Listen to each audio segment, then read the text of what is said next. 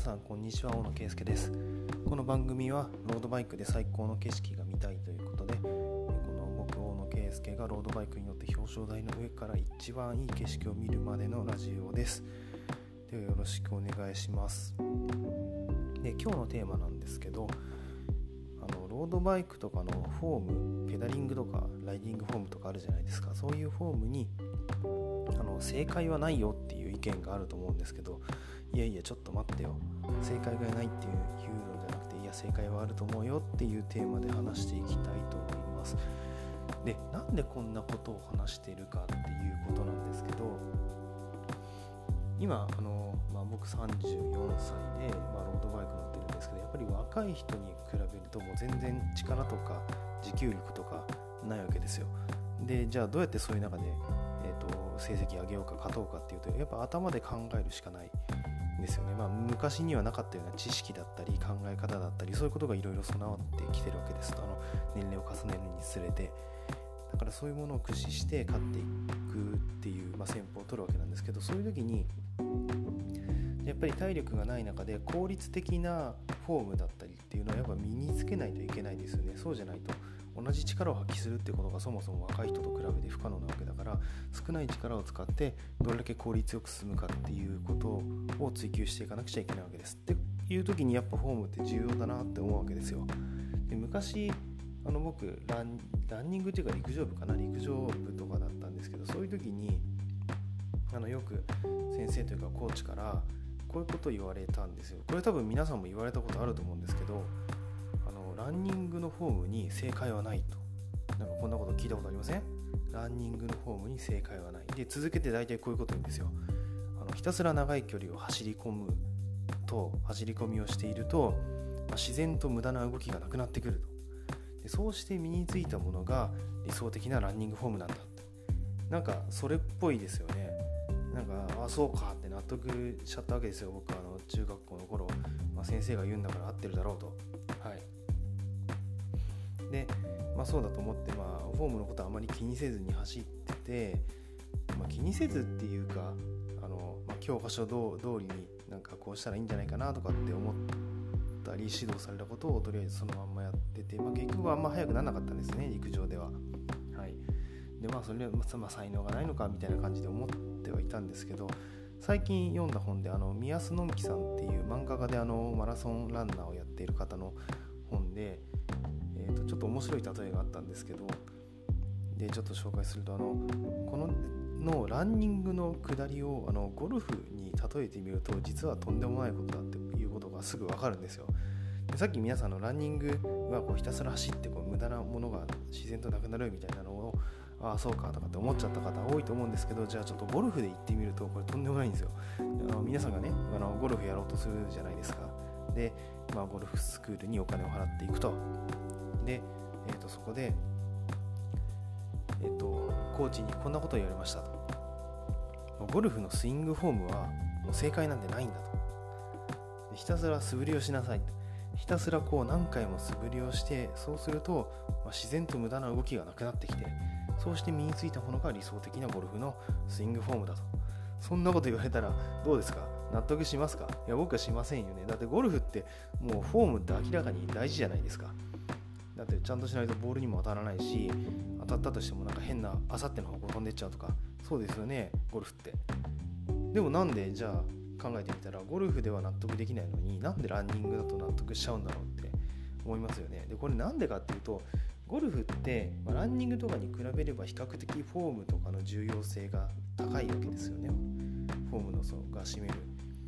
その競技の成績に与える割合っていうのは。で陸上ってその確かにランニングフォームって大切なんですけどその、まあ、それ以上に有酸素運動の、まあ、体の能力だったり筋肉のつき方とかあと体重の体脂肪の、えー、そぎ体脂肪をどれだけ落としたかとかそういうのも結構競技の成績に影響してくるわけです。まあ、だからゴルフに比べると比較的ランニングフォームの重要性っていうのは少ないわけですけどまあそれでも重要であることに当然変わりはないわけですよ。じゃ例えばゴルフの中でゴルフの中では80%フォームが重要だよっていうのに対してじゃあ陸上はじゃあ20%にしましょうかとりあえず。じゃそうすると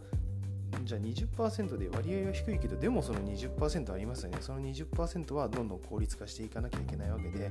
そう考えるとやっぱりランニングのフォームの中にもいやこれはいいフォームだとかこれは悪いフォームだとかそういうことがあるわけです。少なくともがむしゃらに長い距離を走って無駄なものを削ぎ落としたものがいいフォームだなんていうのはとてつもなく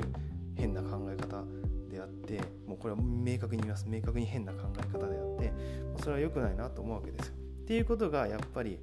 えー、全てのものには言えるわけでそのフォームの重要性が低いスポーツもあれば高いスポーツもあるんですけど全てのスポーツにおいて、まあ、やっぱフォームは大事だよねっていうことが言えるわけです。だからなんか聞いた時にいやこれには正解がないよみたいなのはいやいやちょっと待ってくれってやっぱり言っちゃいますね。正解はないっていうか正解はあるんですよ。で正解はあるんだけど気をつけなきゃいけないのはあのいくつも正解がありますね。あの一つだけじゃないです。あのいろんな走り方をしている人って当然ランニングとかでいるんですけど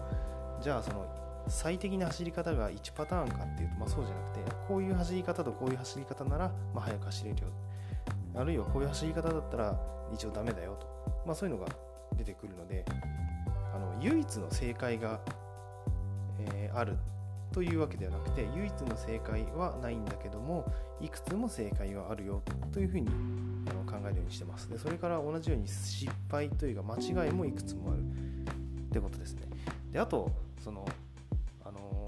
まあ、これも大切な考え方だと思うんですけど正解って一度正解だと決まったらずっと正解かっていうと当然そういうわけじゃなくて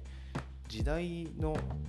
え、背景だったりあとはあの、えーと、テクノロジーの進歩によって今まで正解だと思ってたものが実は間違いだったり間違いだと思ってたものが正解だったり、え、正解になったりってことがあるわけですよね。でなんかロードバイクでも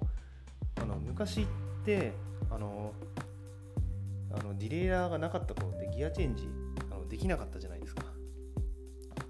だからまあその頃はまあそもそもギアチェンジっていう概念がなかったわけだしじゃああのギアチェンジができたとしても実はしばらく使わなかった時期ってあるんですレースとかで。でそれなんで使わなかったかっていうとあのこういうギアチェンジっていうのはそもそも足の脚力がない人がこういうギアチェンジを使うものでもう足にしっかり力がついているプロのロードレーサーはこういったシフトチェンジを使わない方がいいっていうそういう意見だった頃ってあるんですよ。だからその頃はあのシフトチェンジしないのが正解になったわけです。当時は、まあ、だけどまあいろいろあの進歩してきてやっぱギアチェンジした方が早いよねってなったら、まあ、ギアチェンジするのが早い正解ってなるわけです、まあ、これテクノロジーが進歩しなかったらそもそもないわけですよね。ギアが1個しかない。っていうのがテクノロジーの限界だったらそもそもシフトチェンジした方がいいなんていう正解は存在しなかったわけです世の中に。っていうふうに、まあ、いろんな正解がと失敗があるしその時その時で正解とか失敗は変わるし唯一の正解っていうのはないけどもだけども今こういうこの状況でベストと思われるものだったり、えー、なんか理論とかいろいろあってその中での正解はあるなと、えー、いうのが、えー、最近考えていることですだから結構僕はあの何が正解なんだろうっていうふうにあの常に、えーと、探してますね、はい。この人はこういうこと言ってるけどそれはどういう正解なんだろうって、まあ、その条件によっても変わるしその人の、えーと、立場とか、えー、筋肉のつき方とかによっても変わるので、まあ、何が正解なのかなってことは考えるようにしてます。はい、というところで最初の今回の放送は終わりにします。またこんな形で、えーとロードバイクに関することスポーツに関することを送していくので、どうかよろしくお願いします。それでは。